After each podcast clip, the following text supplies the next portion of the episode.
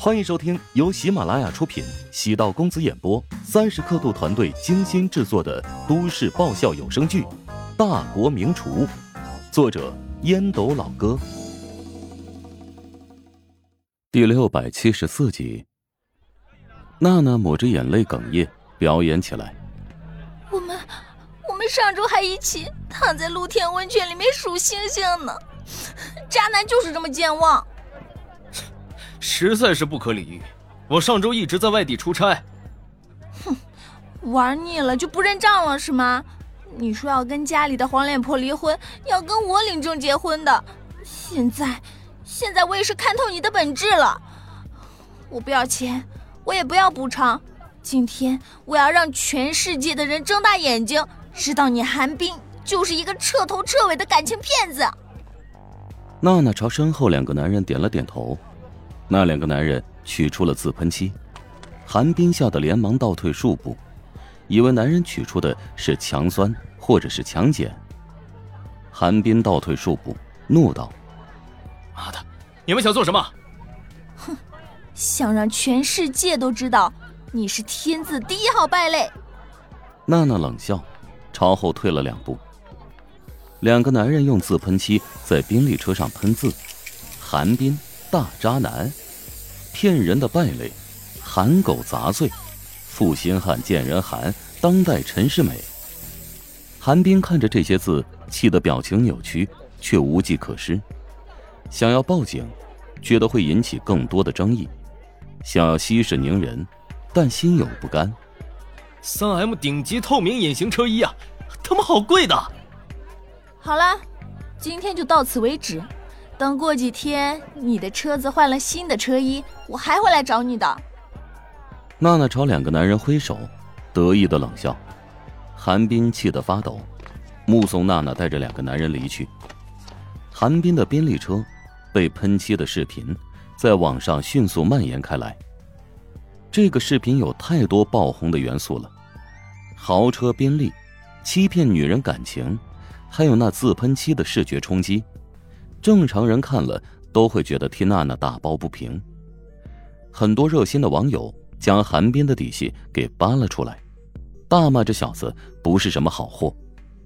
不断的有与韩冰发生瓜葛的女人跳了出来，有蹭热度的，也有产生共鸣的，一起手撕渣男。我靠，这家伙是野马呀！最高纪录一晚上跑七八个场子。哇，这运气不错。傍上了继人集团千金，也算是人生赢家了呀！啊，花心不可怕，关键是不能骗人呐。有些人呢就处理得好，家里红旗不倒，外面彩旗飘飘。像韩狗的做法就太低级了，桃花运处理不好，容易变成桃花劫。哎呀，替韩狗的老婆心疼数秒啊！头上一片静静的草原呐。刷到这条视频之后，肖云将手机重重的摔在墙壁上。韩冰沉声道：“老婆，你别生气，我真的跟他早就断了。我知道，我生气不是因为你，而是因为背后有人在操控。”与韩冰在一起之后，萧云调查过韩冰的情史，知道他的感情经历很丰富。婚后，萧云对韩冰盯得很紧，即使韩冰想要偷吃，也找不到任何机会。那个娜娜。即使跟韩冰睡过，至少也是一年之前的事情。如今娜娜突然找到韩冰，有种恶意抹黑他的感觉。萧云想要知道幕后黑手，究竟是谁在指使这一切。韩冰只觉得阴风阵阵。操控？你的意思是有人指挥娜娜，设计了这么一个陷阱？没错，否则娜娜为何绝口不提跟你要钱的事情？你最近惹上什么情敌了吗？他的城府好深呐，能想到这种事情恶心我们，肯定不是善类，而且也绝对不是等闲的仇恨。没有啊，我最近一直很低调。韩冰努力回忆，手机屏幕闪烁，萧云的手机收到了一则陌生号码发来的短信。说你再敢侵犯我的挚爱，我会毁掉你珍视的一切。萧云倒吸一口气，眼中露出惊愕之色，迅速反应过来。那个背后的人竟然是乔治。邮寄婴儿血衣的事情，他怎么会知晓呢？这只能说明乔治的眼线很多。让人不寒而栗的是，他干净利落的做出反应，策划了这起抹黑韩冰的宾利车喷油漆事件。如果他想毁掉陶如雪，那么乔治就要毁掉韩冰。乔治没那么容易对付，这仅是对萧云旁敲侧击。乔治针对他的计划不可能如此简单。突然自信心有所动摇。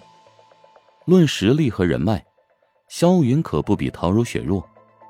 至于乔治，在他眼里跟韩冰没什么区别，一个上门女婿、吃软饭的男人，跟饲养的宠物没有什么区别。怎么了？感觉你的表情不大对劲儿，发生什么事情了吗？没什么，不出意外，这件事暂时会告一段落。萧云摇头叹气，以后想要继续针对陶如雪，必须得考虑的更加周密。原本以为很隐蔽的陷阱，被乔治轻而易举的识破，而且他还迅速的来了一个狠狠反击。萧云若不是对韩冰结婚后的行踪了如指掌，恐怕还真会因为娜娜的突然出现，与韩冰大闹一场。夫妻发生争执。最终受到伤害的还是自己。陶如霜接到芬姐的通知，必须要赶回剧组，否则公司要支付违约金。知道芬姐故意在吓唬自己，在娱乐圈混了快一年了，没有一开始的小心翼翼、患得患失。违约一类的警告用来吓唬新人才会管用。陶如霜跟剧组请了两天假，原本以为。陶如雪早产比较危险，自己在场能有所照应。见这边帮不上忙，也就没有必要久留。于是，买了第二天飞往燕京的机票，前往进入剧组拍戏。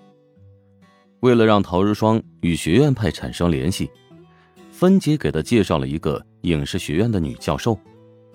女教授跟陶如霜吃了一顿饭之后，两人觉得特别投契。陶如霜半开玩笑：“不如我当你女儿吧。”女教授从陶如霜的身上看到了年轻时的自己，爽快的同意陶如霜为自己的义女。有了这一层关系，对陶如霜的事业有不小的帮助。倒也不是完全为了利益认了个干妈。这个女教授没有结过婚，一生无所出。陶如霜觉得。她的晚年有些孤独，才主动提出建议。陶如霜骨子里也有单身一辈子的想法，或许因为相同的人生观，彼此才会惺惺相惜。在干妈的举荐下，陶如霜下半年可以参加燕京影视学院进修班的考试。